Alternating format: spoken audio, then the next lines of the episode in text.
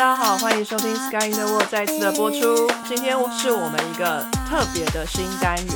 我们的编辑成员呢，大部分都是神医背景的博士。至于其他方面的科学呢，我们可能就不是专家，所以很多读者们或者是听众们的问题，我们可能很难回答，或者是我们要做很久的功课，才有可能梳理出一个脉络来。我们很幸运的跟新兴科技媒体中心 SMC 接洽上了。他们有五百位国内的专家学者们哦，都是他们的顾问啊，所以呢，所有的科学相关的问题，我们都可以丢给 SMC。由 SMC 来帮我们问专家，再来做一个简单的整理，然后让各位听众得到一些简单的资讯，破除市面上看得到的科学谣言。好，我们今天很开心，请到艳芳，请艳芳跟我们打声招呼。大家好，我是艳芳，我是新兴科技媒体中心的助理研究员。嗨，艳芳你好。然后今天我们还有意大利的小鸡。大家好，我是小鸡，加爸爸。今天大家都要讲台语就对了。好，我们还有瑞士的 V 边。大家好，我是 V 加崩爸爸。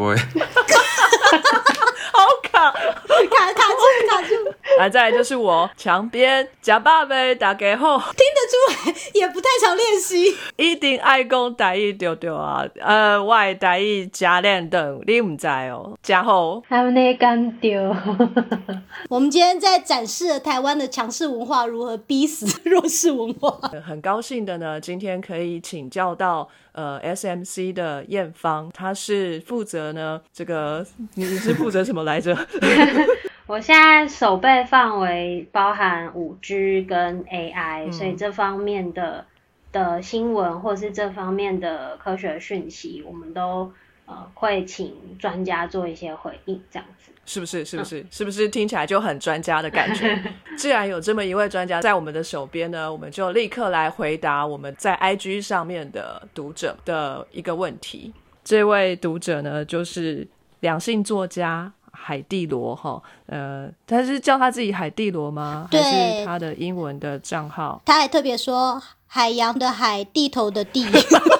罗，我自己帮他加罗伯特的罗，海蒂罗小姐啦，她提出了这一个非常有智慧的问题，因为她是在 IG 上面发的问题，所以我们就请我们 Sky in the World 的 CMO Chief Marketing Officer。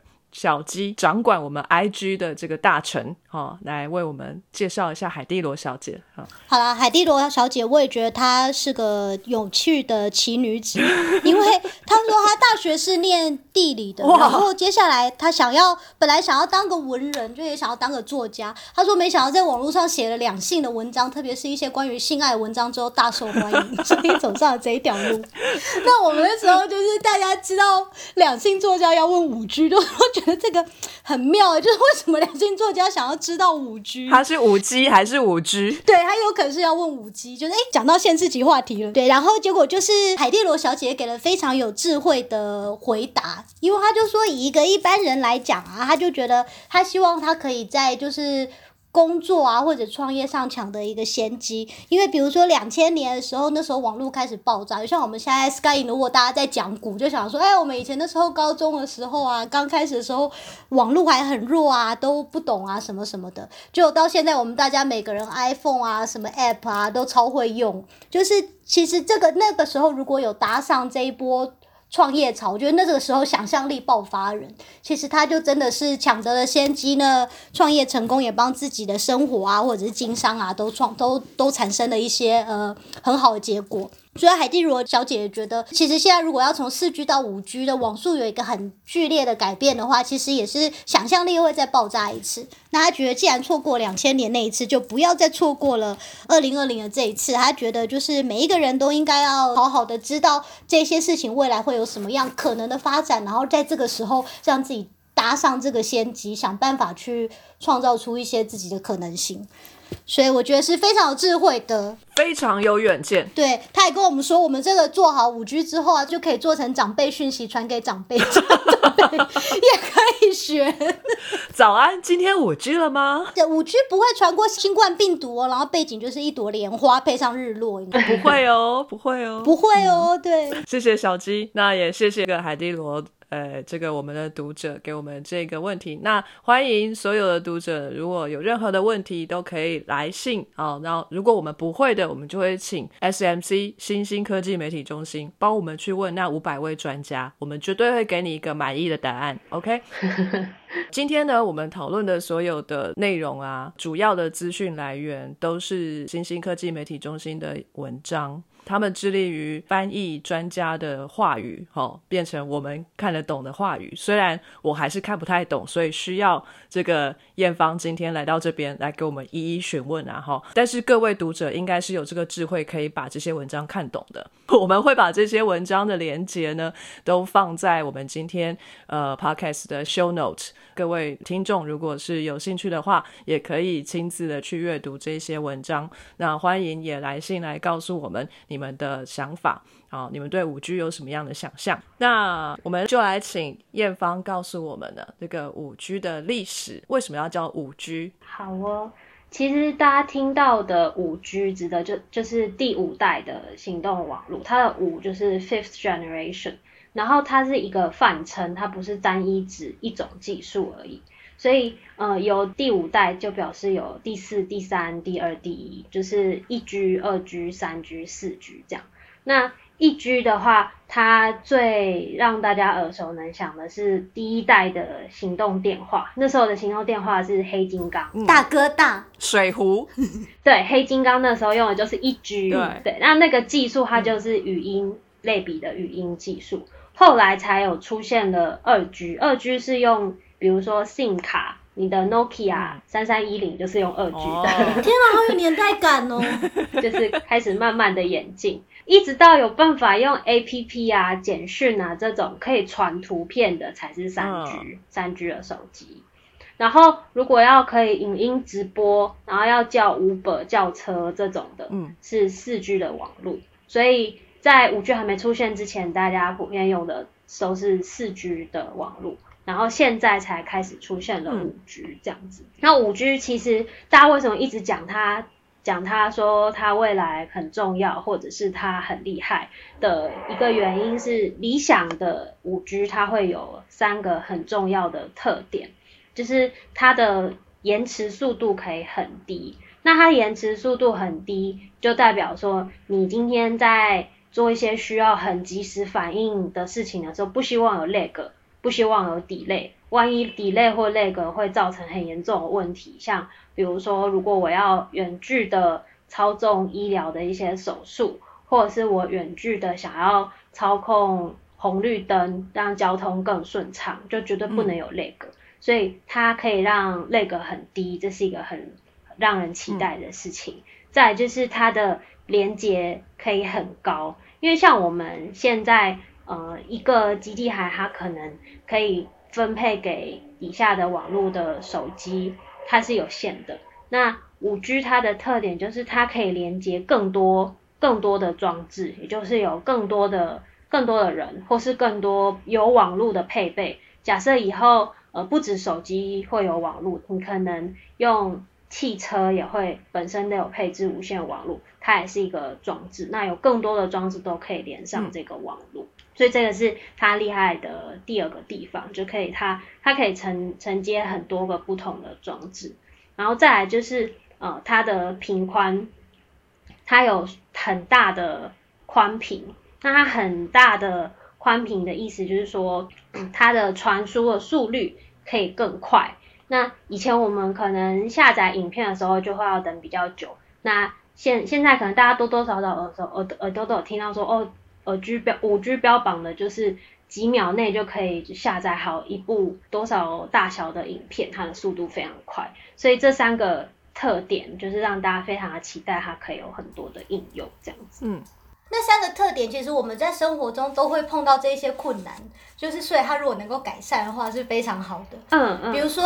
就是如果大家有打电动的话，你知道打电动的时候最讨厌的就是你今天组队，然后出去打的时候有一个人突然他就定在原地不动了，一定是德国人。对，那个就是高延迟这种即时的电动啊，只要有一个猪队友就是突然断线，全部人都死光光。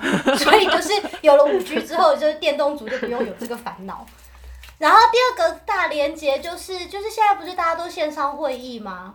对啊然后或者是以前就是线上会议，就是你一般的人是没有办法很多人一起连进来，因为它就会卡住。还有在更早以前，如果大家是跟我同一个年代，在跨年的时候，如果你想要传新年快乐或打电话给爸妈。会打不进去，因为那个时候就是没办法大连接，所以就是以后就是如果全台湾人都想要一起开会，就会就是那个连接够大的话，其实你是没有问题的。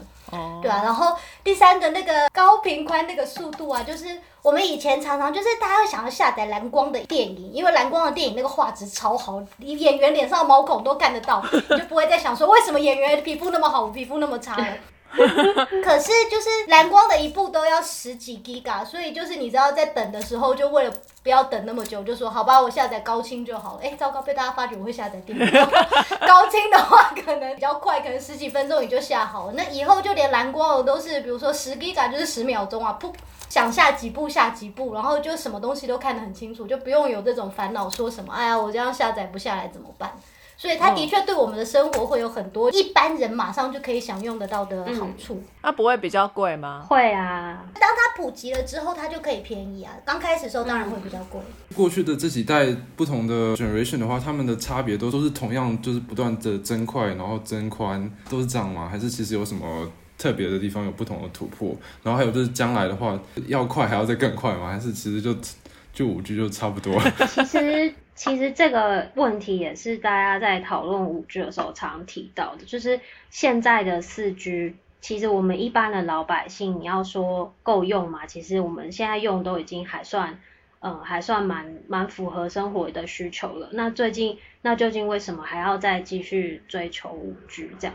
那继续追求五 G，它的目前现在的技术发展当然也还没有到非常完全，然后价格又还是很贵。那还要配合一些基础的建设，才有办法真的用到五 G。所以大家就会讨论说，哎，我们是为为了什么东西要一直一直持续的更新这个技术？那当然一部分原因是在 IT 产业跟研究者他们有这样子的需求，他们有这样子的技术，当然希望有新的技术、新的研究当然是越好。究竟这些新的技术，我们到底有没有需要用到？其实还蛮仰赖 IT 产业者或者是设计一些应用服务的商家去想哪些需求是真的五 G 做得到，四 G 做不到的，而不是说像四 G 明明做得到的东西用五 G 去做，但明明其实其实原本四 G 就可以足够了。这样，这是大家在讨论每一代的电话在演进的时候会讨论的问题，是到底我们有没有这样子的需求？可是我觉得一个是做得到做不到，一个是做得到但能不能普及。嗯，因为就像我们就是比如说这次新冠，大家不是常常都会看到说台湾其实有很多的技术，就是我们很早就研发出快筛或什么什么，可是为什么还做不到？因为研发出一个技术之后，可能要有资本面来投资它，然后它才可以普及下去。很多技术研发出来了，一般大众的生活不一定用得到。嗯，那我们会在电影中看到，觉得钢铁人他的家很酷嘛？他回到家只要讲个话，开灯关灯，他连他的冰箱都会跟他聊天，就是这种这种生活，就是这个科技我们明明是做得到的，可是它没有办法普及到大众，因为它很贵。嗯，可是比如说今天当我们的网速越来越快，越快越快，然后它快了之后，它的要价又变成一般人都负担得起的时候，以后我们每个人的家都是高科技钢铁人的家，每个人的家里的东西都是跟你聊个天讲个话，它就噗噗全部都设好了。就是这些技术是有了，可是变成就是硬一般人生活里头硬体面没有办法配合。嗯，就是所以就是比如说我们难道没有高科技的网络吗？那为什么我们刚刚连大家连连过来连线开个会议，然后都可能会有人 lag 啊，或有人听不到讲话啊什么什么的？就是这些事情我们会想说啊，没关系，这也不是什么大事嘛。可是如果今天就是呃以一个想要让生活更好的这个角度来讲。就是我没有说我要很支持五 G 一定要，或者说以一个让把生活这些小问题可以解决，让生活更顺的方面来讲的话，就是发展它的话，其实以后这一些我们常常会烦恼的问题，比如说演唱会的票要开始卖了，大家一定要一开始一直在面狂按，然后刷新页面，这样才可以第一个进去买到。他今天如果他的频宽够大的话，你要几千几万个人进去抢五月天的票都是没有问题的。可是票还是只有那几张啊。可是你就不用在那边按悔说，都是因为我家的网速太慢，我就是没有连进去，我就是那个 F 五按的不够快，刷新的不够快，所以我买不到。五 G 也会差别吧？不是吗？就是大家都很快的时候，还是要分。对，没有。可是五 G 就变成大家真的是先到就先赢嘛，你就不是输在说你家的网速，你可能就是五月天的最真诚的人，你是第一个人上去的，可是你家那个地方连线速度很慢，结果你就输给那些在大城市网速比较快的人。对。你就不要怪说是因为你网络没有交太多钱，网速不够快，而是真的是你的手指头不够快。对，以后大家就会说，就是你自己的错，你没有别人可以怪，你就是对五月天不够珍惜，没有前二十四小时就起来排队。人类对于生活更便利这件事情。历史以来一直都在做创新。最古早以前，我们就以水来说好了，我们发明了一些这个输水啊，或者集水的系统，做了水管，然后之后家家户户打开水龙头就有水，这个是我们使用水的便利性。后来呢，我们有电，有电了之后，每个家庭就出现了电器。本来是没有这些东西的，对不对？一切事情都要自己来切菜，自己来，不会有贵夫人帮你切菜，对不对？烤箱就是自己去生火，也不会有那个插着电就会帮你烤个一个盒子。可是到现在，我们很习惯每天都会用电，使用这些电器。那也是因为电的普及，然后电的电压也越来越高。我们有一百一的，有两百二的，可以开冷气，需要两百二更高的。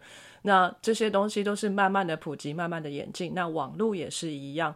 那从有线的网络，然后我们要更方便，我们不要有线，所以无线的东西呢，要怎么样让它更快？现在就是慢慢在发展这边。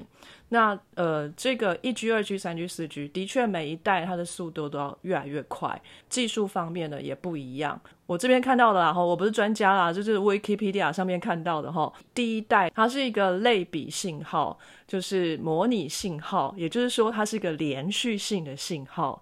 然后第二代呢是一个数位信号，就是呃它是一格一格的，就是你如果有玩过那个收音机的话。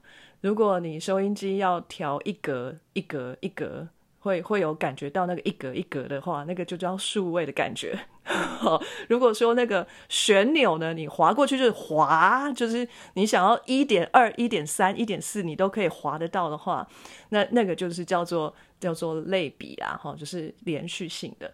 那为什么数位的是第二代呢？第二代是数位的，因为它可以压缩更多的资料在里面。然后，所以它可以传输更大量的东西。那这是第二类，就是我们当初那个 Nokia 三三一零那个怎么砸都不会坏的那个东西。可是二 G 好可怜哦，二零一七年已经被台湾完全淘汰了，现在已经不能用二 G，就没有二 G 了。所以这个东西哈，技术一直在演进，后浪然后推前浪，前浪就是死在沙滩上了。然后现在还有存活着，还有在用，呃，最老的就是三 G 了。如果今天已经发展到十 G 了，我们今天的这个手上的这一只 iPhone 啊，应该也是不能用了。到了三 G 的时候呢，就可以有一些多媒体。我们大学的时候这个很夯。如果你传一个简讯，上面有附一张图的话，哦，你很厉害，你这个超强，好漂亮，彩色会动的图这样子。然后我的三三一零还打不开那个黑白的，有没有？没有，那时候其实是图哦。我们要让读者了解我们在低科技的时代是怎么长大。那时候放一个那个 emoji 的笑脸，那个笑脸真的会动。比如说那个轻轻的图案爱心是会这样子。跳出来的，然后还看到很大格的那个话术，我们就好高科技哦！就同学会这样，借我看你的手机，哦，我的天哪，那你那个爱心会动哎！他一定很爱你，他一定真的很爱你才会送你。我们那时候爱心一开始是要打什么？是要打那个大于符号加小于符号加一个三，对对就是那是我们那个年代的爱心。啊，好怀念那个年代哦！你看看人们多么有创意，即使是那么烂的科技，也可以传递爱，有没有很棒？对，然后那时候大笑是那个 X D 叉 D。对，那四 G 呢？它就是很快很快，然后它的传输速度呢，可以在一秒八十到九十个 megabytes，这么这么大，我也不知道是有多大，反正就是很大，就是我们现在用的状况啊。再来就是五 G 了，五 G 跟四 G 呢，这个速度上可以差到一百倍以上，然后就是反正很快很快。那但是呢，其实这中间呢。一 G、二 G、三 G、四 G 哈，你以为都是这样一格一格的跳吗？没有，我在网络上还有看到二点五 G、二点七五 G，还有三点五 G，这些都有的哦。就是在那个二跟三中间，然后三跟四中间，还有很多其他的 generation。这个好奇怪哦，到底是谁定义的哈？其实，其实呃，理论上应该是。只有一一 G、二 G、三 G、四 G。那至于那个零点几，那个有点像是呃在形容我们还没有完完全全的有办法连同基础设备一起配合到最新的 G 的时候的一个过渡的期，所以大家会觉得它在还没大家都普及五 G 的情况下，我们好像又不是完完全全的只有四 G。但又不是完完全全只有五 G，所以有人就会称它是四点五 G。但是就像像我们在 SNC 那时候请教专家的时候，专家们有提醒说，其实是没有理论上在他们的领域是没有特别称四点五 G 这种用用法的。哦，这是一个俗称。嗯嗯嗯。我觉得那应该就是就是暧昧期的感觉吧。对对对对对。就是你今天很暧昧，就是觉得好像有又好像没有，可是今天法律上就只有已婚和未婚，法律上没有暧昧这件事，所以就是正式来讲，就是要么就是四 G，要么就是五 G，但是中间暧昧期，你知道我们在那个慢慢摸索的时候，对。感觉是空头支票或那个 oversell 的感觉。对，或者是可能就是你知道，不像业者要去跟人家骗的时候，就说没有，我们家的科技你知道更进步，我们家现在是四点二五 G。什么东西？什么是四点二五 G？他们就说哦，就是那个你知道更进步啊，就是更新，就也不一定是真的有。听起来很棒而已啦。嗯，对对。所以这些 generation 是不是？有一个单位去定义说你的速度要有多快才是多少 generation 这样子。哦，有，就是一般来说是根据国际电信联盟，就是 ITU，他们会发表一些系统的规格，然后这些规格就会包含说，呃，你的速度跟你每一单位能够传输多少的 gigabyte，然后你在呃某一个区域里面的流量。必须要到多少？然后甚至还有就是你使用这个网络的时候，它传输的时候会消耗多少能量？必须要比较有效率。这样，那像五 G 就是有标榜说它呃传输每一单位的数据的时候会耗比较少的能量。然后还有包含刚刚说那个延迟必须要低于几秒以下，或者是你连线的那个装置可以多少？这些都是他们规定的。规格，嗯，所以这些规格是一个国际组织去定义下来的。各个公司或是各个研发单位，他们要用什么样的技术去达到这样子的速度，或者是这样子的标准，是不一样的。每个厂家可以有不同的技术，可是，一旦达到这个标准，你就可以叫做多少 G，这样对不对？就我的认知是这样，就是多少 G 这个有一个固定的标准，那大家会。想办法用研发或者是用各种研究的方式去达到这样子的标准。哎，我有问题。当这个国家声称自己达到五 G 了之后啊，这个国际电信协会吗？他们会来检查吗？他会检查说你讲是真的假的吗？我到你国家真的是微服探访，然后去试一下每个地方的网速有没有到达吗？不是每个地方吧？就是台湾也不是所有地方都四 G，不是吗？对啊，所以我就会好奇啊，那到底要到什么程度？就是因为我那时候到美国就已经觉得网速有点慢，就有稍稍嫌弃，然后到了意大利之后整个大崩溃，然后就想说，到底为什么他们也是现代国家？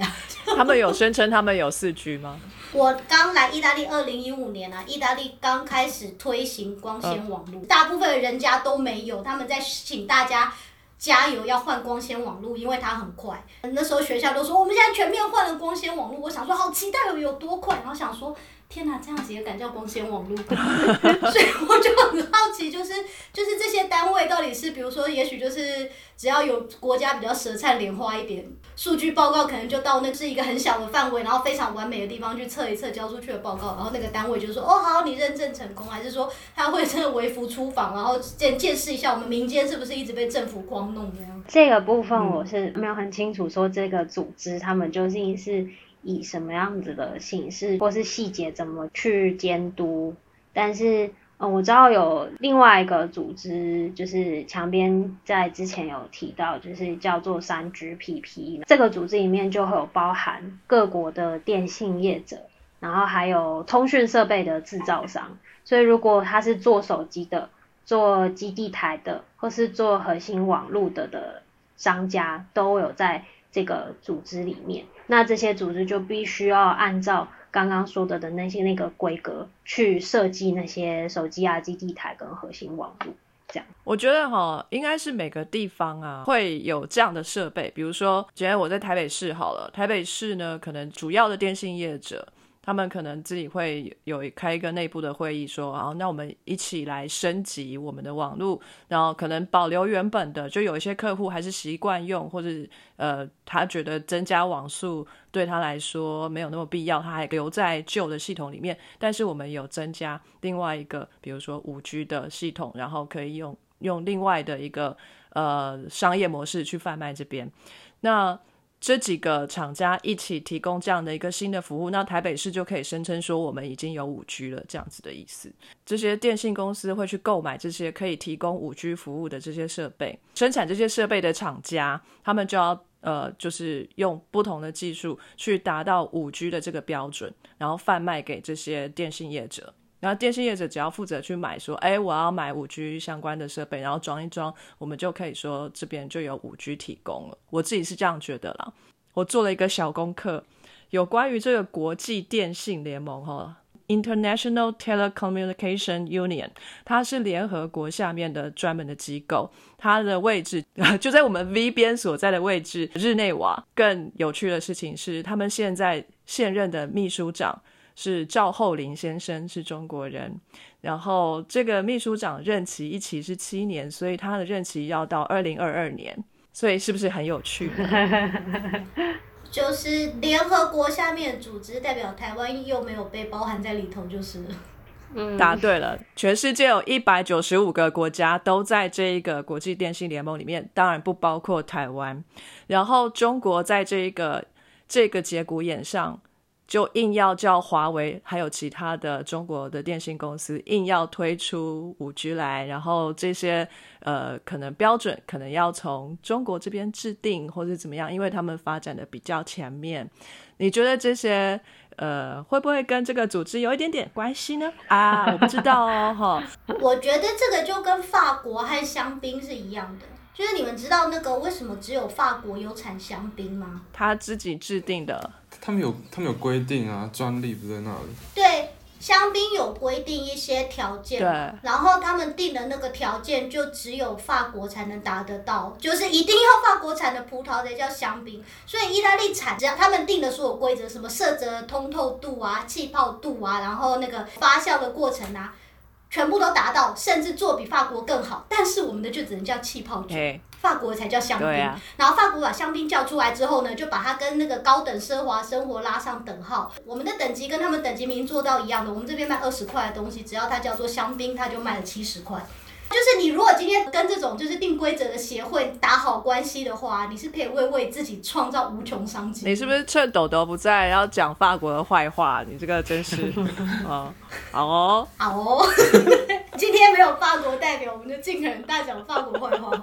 我我看了一下啊，我不确定这个资讯是不是正确哦。现在也许有更多，就是五 G 的硬体设备提供者，这所谓的硬体设备不是我们手上拿的这个手机，而是网络的那个收集中心或是发信的这个大的机台这些东西。基地台那些啊？对，生产的厂家有华为、三星、毅力信、高通、诺基亚、思科，就是 Cisco，还有中兴跟大唐八个公司里面有四个公司。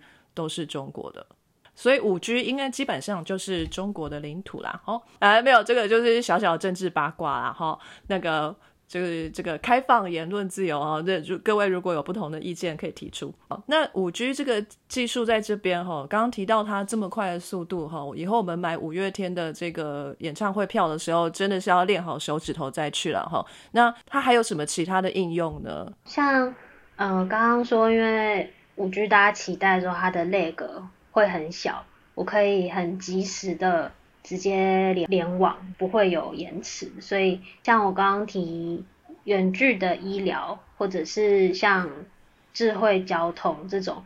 一旦 lag 就出现蛮大问题的应用，就会很需要这类似像五 G 这样的网络。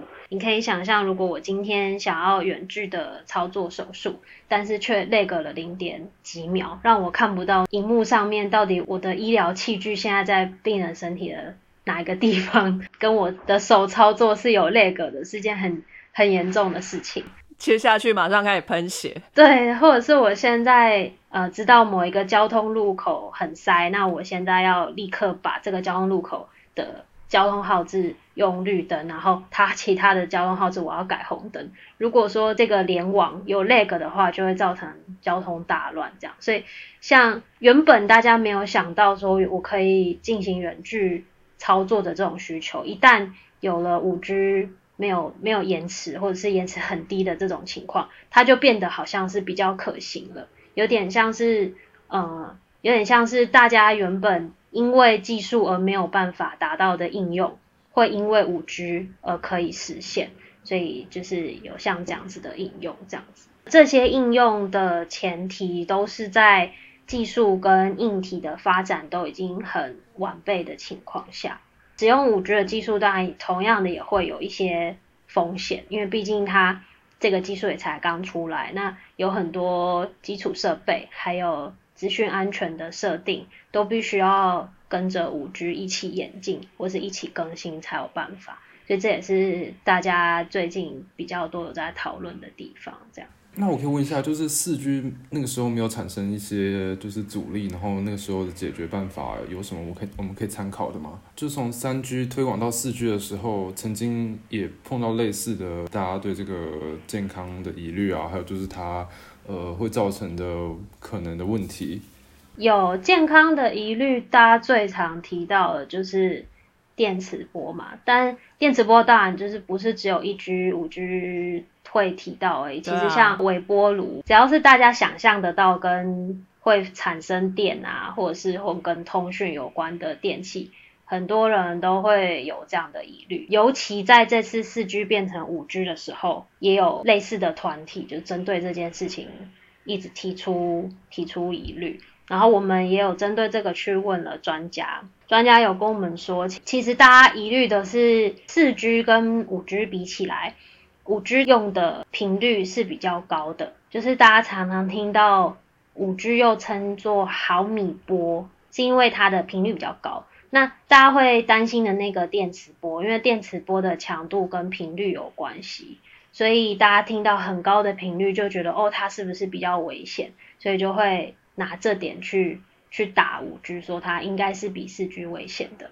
但是其实国际上有很多在做电磁波跟健康的单位，他们在这之前已经都有很多的评估，然后用实验研究去追踪到底电磁波对人体的健康有什么样子的危害。那目前所有的科学证据跟科学家们的共识都是没有发现呃任何会对健康造成影响的直接证据的这样子。这个来问一下小鸡好了，像电磁波这种东西，我们去做磁振造影什么的，我们就直接躺在电磁波里面，对不对？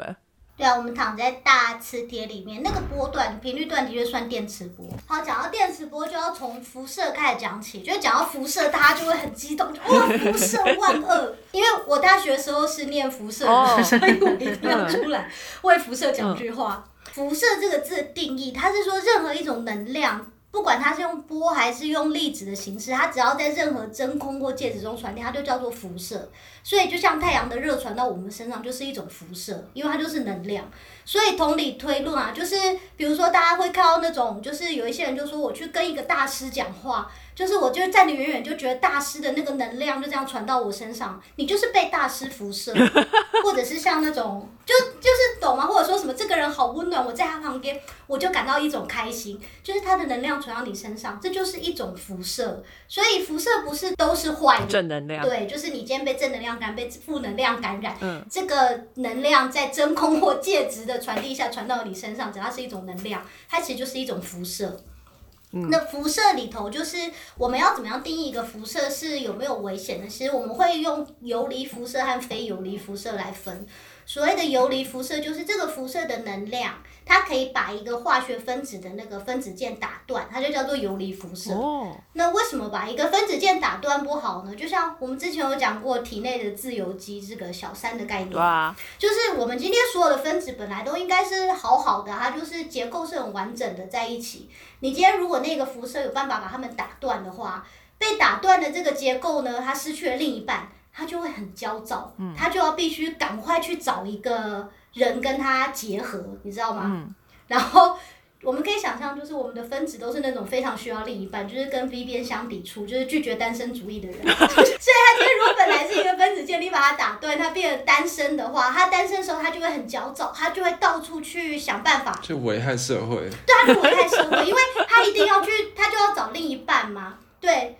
可是，在在一个物质稳定的物质中呢，其实这种就是单身的离子是非常少的，所以他该怎么办？他就要去破坏别人的家庭，他就要去破坏其他好好的离子，他就到处去跟人家一夜情或什么什么的，他就是要勾搭上一个稳定的分子，然后他把他的那一半抢过来。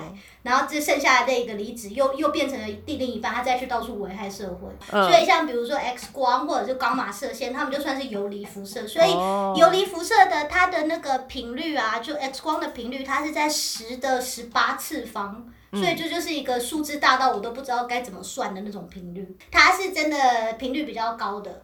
那可是我们今天就是所谓的电磁波、非游离辐射这一些呢，我们现在就是五 G 要讲的这个电磁波。它这个 giga 是十的六次方，它的那个频率大概在十的八到十二次方中间而已，所以它离那个游离辐射那边其实是非常远的。所以我们今天讲到电磁波啊，或者是声波啊、微波啊这一些，它们都是属于。非游离辐射就是安全的，跟大师们的那个开示的能量是是是算在同一边的，就在那个频率有差，可是他们是算在同一边，是算在 OK 的等级的。像我们今天在讲说核能的那种辐射，那个是游离辐射，电磁波这种它是非游离，它本来就已经是在一个安全的界限内的。那只是我们会说，今天就算是一个很安全的东西，就像运动是一个很安全的东西，慢跑是很安全的东西，可是如果今天讲连跑二十四个小时。你是不是也会对身体造成伤害？就是，所以变成是它是一个安全的东西。我们只是在烦恼说，可是我们现在生活中这么大量运用这个安全的东西，会不会用到一个程度，它就不安全了？而不是它天生就是一个不安全的东西。所以这个定义是就是针对分子间接的破坏性嘛？可是其实对生物造成危害不一定是就只有这个方面而已，连一般太强的光对眼睛造成危害。microwave 把物体升温之后，也会对物体造成危害。其实刚才那讲的是用这个分子间接的问题去当做就是安全的过滤，但其实假如是看其他各个面向的话，其实各种程度的这个电磁波都是有可能造成危害，所以才说就是有可能是量的问题，有可能是时间铺路的长短的问题。但是这个其实有更复杂的层面要去讨论的。对，就是它本身来讲就算是安全的范围嘛。比如说光，我们每天到处生活中见的都是光，可是我们就会说，哎，你如不要一直盯着太阳啊，或不要盯着蓝光太久啊，这个会对你造成一些危害。那比如大家会说盯着蓝光啊，它会抑制你的那个褪黑激素啊，你可能会睡不好。那睡不好之后，你可能就会再产生其他的身心问题。这这是一种另一种的危害。所以大家现在在讨论的是这种使用的量和时机会不会造成危害的问题。所以它是另一种的危害。所以大家也会对它有很多那个规定。那以我们就是在做 MRI 来讲，MRI 是在电磁波的能量，因为它是一个巨大的磁场，它今天用的能量范围是电磁波的嘛？我忘记实际的频率了，老师不要打我。对。当我开始做的时候，他那个的技术大概出来五十年。那这五十年，大家当然就是非常的烦恼，说今天在讲打做 MRI 的话，我们会不会每次做一个磁振造影，其实就对一个人造成了伤害？因为刚开始用手机时候，很多人说什么哦，手机不要讲太久啊，什么讲一讲大脑都会烧坏什么的。然后我们就主要觉得，哎。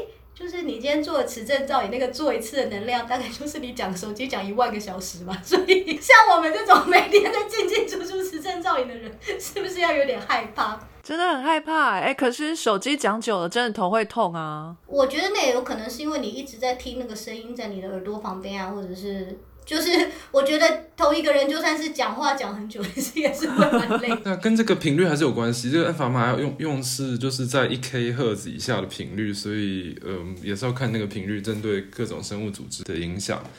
但是跟就电磁波其实是蛮像的，是频率是差不多了。根据不同的扫描，我们可以创造出不一样的频率。梯度磁场开的话，是可以创造出很大的能量的。磁振造影的话，就是它有一个安全标准，叫做 SAR SAR，就是我们今天如果设的那个参数啊，会对这个生物体的 SAR 产生太高，它直接就是打死不让我们用。在我们要对病人做扫描之前，机器就已经先算过一次，它要确定今天做的这个参数是安全的，才有办法扫描。而且在整个扫描过程中，它都会一直加成的算上去，就是做到一个程度的话，它就会阻止你说你不准再扫这个病人了。哦，所以就是一个保险丝的概念。对，它一开始就是就是有帮你把这个保险丝的条件设在里头的。五 G 它的微米波的能量，当然它是比较强的嘛，因为所谓的频率越高，波长就越短，然后能量就越强。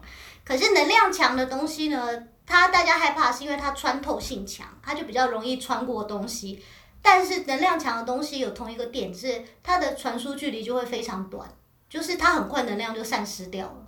嗯。所以就是它并不是说哦，这频率越高，它就一定越危险。因为你今天如果说哦，我有一个超强、超强、超强的飞弹，你知道这个飞弹一过去啊，马上所有敌人灰飞烟灭。但是我的发射距离只有十公分，那我要杀谁？自己。对啊，我可能杀到只有自己而已。就是，所以它今天这是这是一个天然的，就是我们人类不可控制，自然就是这样。它的频率越高，波长越短，穿透力越强，但是它传输的距离就越短。所以这是一个天生的保护机制。大家对辐射的害怕，应该是就像是我们在做实验的时候，如果我们在做一些放射性物质标定的东西的时候，我们就要穿什么铅衣啊，各种塑胶片啊，去挡住它，还要盖个 counter 一直去测啊，就说有没有残留什么的。这些的辐射线就像是小鸡说的那个游离辐射吗？对，那一种就是到通常是到伽马射线的地步，因为我们的游离辐射。它有粒子的或者是电的嘛？那主要是就是它有阿尔法粒子、贝塔粒子，还有伽马射线。那伽马射线就是大家最强的，就是连那个科幻小说都很爱用这个伽马怎样怎样。阿尔法粒子它那个能量很弱，它就是它用一张纸就挡得下来。我记得我们那时候上课的时候，老师就是他就他就把手就弓起来嘛，然后在他的手旁边就放了一张纸，就说你们看你们看，像现在啊这样我手上就掉了很多阿尔法粒子，因为被这张纸挡下来掉在这里。哦。对，然后如果是贝塔的话，它就是要颗粒板，它就挡住了。可是如果今天到伽马射线，就像我们今天真的在讲那个核电厂那种程度的，那是伽马射线。伽马射线要用三十公分的钢筋混凝土，它才挡得住。它那个密度是很重要，所以你也不能说偷工减料的钢筋混凝土，不能要很实心的三十公分的钢筋混凝土才可以把它挡住。哎，那如果我真的被伽马射线打到了，我会感觉到痛吗？不会，我应该就没有感觉了，就是闪了一下光这样的感觉而已。不会，因为就像 X 光射线是比伽马射线弱的嘛，可是你去照 X 光的时候，就是完全没感觉，听到一个哦的声音，然后不，他们就说哎，照好了。嗯，对啊。就是这是这是完全没有感觉的，因为就是它它就是穿过你的身体，它不会有感觉，而且就是怎么讲，呃，我们今天辐射对生物的危害啊，是真的要跟你的距离，还有你的铺路时间，还有你的接收的量这三三个三个因素，就是辐射生物学是一个很复杂的东西。那像比如说之前核电厂爆炸，那它那种是很强的伽马射线，在很近的距离，然后接触到这个人体。所以它今天会有问题。可是你如果用一个很弱很弱的伽马射线，然后因为这种粒子的东西，它又它的那个能量要跟距离平方成反比，所以它就跟那个冠状病毒一样，你知道，你那个 social distance 拉得越远，它就它就传不过来了。所以你今天如果离得它够远，然后它可能就是射到的时候，你可能只被射个很短的时间，你就跑走。其实它的辐射量我们都是可以计算的。那我们今天就是辐射量的单位是西弗，然后我们今天就是来算你一年的安全的量是多少西弗，在这个以下是安全的。可是其实超过这个量也不一定代表你会受到伤害，因为这个量是定的非常非常的严的。这个量定的有多严呢？就是啊，你做一次电脑断层扫描，你就已经超过一年忍受剂量。哇！如果在这个安全范围内的东西，我会相信它是。真的够安全的，因为它本来就定了一个非常非常严格的标准。嗯，所以一年只能做一次断层扫描。当然，这种东西就是要衡量的。你今天如果一个辐射要直接对动物造成伤害，比如说把它打成白血病，或是打到它真的那个分子键全部都断掉，细胞全部死亡，然后你直接死亡，那个能量真的要超级大。所以我们今天打的这个超过一年的标准剂量这个能量呢，它只是说有可能会对你造成危害，可是这个可能性很低。那你今天比如说你你今天身体长了一个肿瘤，你非常需要电脑断层来帮忙做这个诊断，你不切掉这个肿瘤，你可能两年之内就就没命了。那跟你今天被他打打了这个剂量之后，你有可能二十年之后。有可能会有一点点的问题，长肿瘤。对，有可能会长肿瘤，就是两年和二十年的差别，一个是两年确定会死亡，一个是二十年有可能会长肿瘤。那我们今天就是现实来讲，我当然说那没关系，我愿意接受这个剂量，因为我现在身体就有一个肿瘤了，我要把它消灭掉。对，还是有一个抉择的标准在那里哦。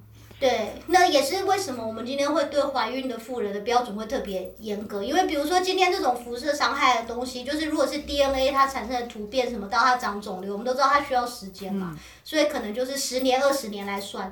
那如果我们今天都已经六七十岁生病，然后才开始照 X 光，你再算个二三十年，我我已经也就快要一百岁都是人类了，那时候好像没有什么好担心的。嗯。可是如果是胚胎的话，你就要想说，这个小朋友我总不能说，哎，你活了十岁二十岁，这人生。才正要开始，然后说哦，可是不好意思，你出事的时候做了一个检查，没想到伤到你了，真抱歉，拜拜。就 是就是，所以我们会对孕妇啊那些是规定超级严格。那再来呢，有很多人会对五 G 如果真的实现在我们的生活里面的时候，几乎就是物联网的一种了，Internet of Things。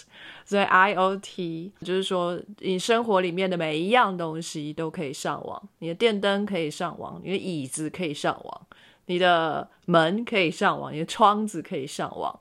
为什么都要上网呢？就是你可能。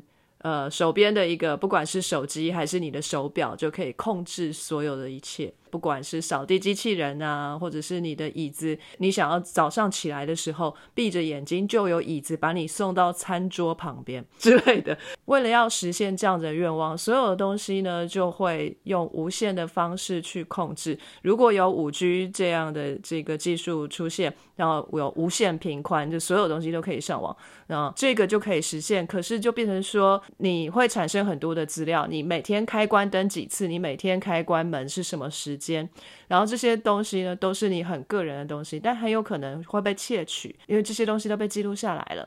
那我们平常我们现在没有 IOT 的时候，我们什么时候出门，没有人知道，除了我自己。因为我一个人住，没有朋友。可是如果今天是 IOT 的话，如果说呃有个骇客来害进你的这些资料，他就会知道你每天上下班的 routine 哎。你就可以出门，然后什么时候回家，好，这些大家都知道。然后在趁你不在家的时候，小偷就默默的进来，是不是很可怕？这是治安的危机。对啊，不过其实现在如果有跟踪你的话，他们用土法炼钢的在你家门口等，也是有办法闯进你家的。也是啦，但是他比较辛苦嘛，骇客只要写几行 code 就可以了耶。应应该是说，就是呃，就像墙面刚刚说，用五 G 的一些特性。会让骇客或者是让网络的攻击者有更多的机会，可以想办法取得你的资料，或者想办法骇入一些装置，它就可以取得你的密码。应该说，它有更多的攻击机会。那同样，你也要有办法发现他们是不是真的找到了这么多的攻击的机会。道高一尺，魔高一丈。对对，对于治安人员来说，就会。非常的麻烦，因为等于是我有更多的东西我必须要去注意。那但是这些骇客们这么多的漏洞，他要钻哪一个，我很难去预测这样子。对啊，这个其实就是英国二零二零年的时候要暂停五 G 的发展，因为他们觉得说这个五 G 发展下去，后续会发生什么事情，我们现在根本无法预测，会有 unintended consequences 不可预测的这个后果，所以他们有点。想要多做一点准备，再来真正是硬体上面来做实行，等于是说硬体的发展差不多已经到了这个地方了。可是他们要想要真的实践这个五 G 的全面性的实施之前，先把一些政策大纲或者法律先把它先定起来，免得到时候实施下去，这些乱象立刻起来会呃这个不知所措这样。嗯嗯嗯。非常感谢各位听众的收听和支持。Sky in the World 在各大 Podcast 平台上都能够收听得到，Anchor、SoundOn、Apple Podcasts。都能搜寻到 Sky in the World 的节目。另外，Sky in the World 也会在脸书粉专上分享科学家的八卦以及科学新知给大家。在 IG 上也会有编辑们的日常，有任何的问题以及意见，都可以在各大平台上面留言给我们知道。我们将竭尽全力为您寻找答案。欢迎追踪分享 Sky in the World，让更多人知道有趣的科学哦。